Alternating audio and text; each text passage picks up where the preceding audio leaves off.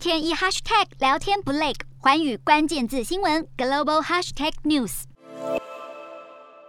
美国联准会英王布拉德表示，不应该排除一次升息三码的可能性后，美债殖利率持续升高，十年期美债殖利率升破百分之二点九，投资人逢低进场之下，美股四大指数集体收红，美股四大指数全数收涨，道琼指数上涨四百九十九点五一点，收三万四千九百一十一点二零点，纳斯达克上扬两百八十七点三零点，收一万三千六百一十九点六六点，标普五百上涨七十点五二点，收四千四百六十二点二一点，非半指数。上扬六十八点零五点，收三千一百五十三点二三点。欧洲股市方面，由于国际货币基金组织将二零二二年与二零二三年全球经济成长率都下设为百分之三点六，较乌俄战争爆发前的一月报告预期分别下调零点八与零点二个百分点。欧股今天收低，欧洲三大股市全数收黑。英国股市下跌十五点一零点，收七千六百零一点二八点。德国股市下跌十点三九点，收一万四千一百五十三点四六点。法国股市下挫五十四点五六点，收六千五百三十四点七九点。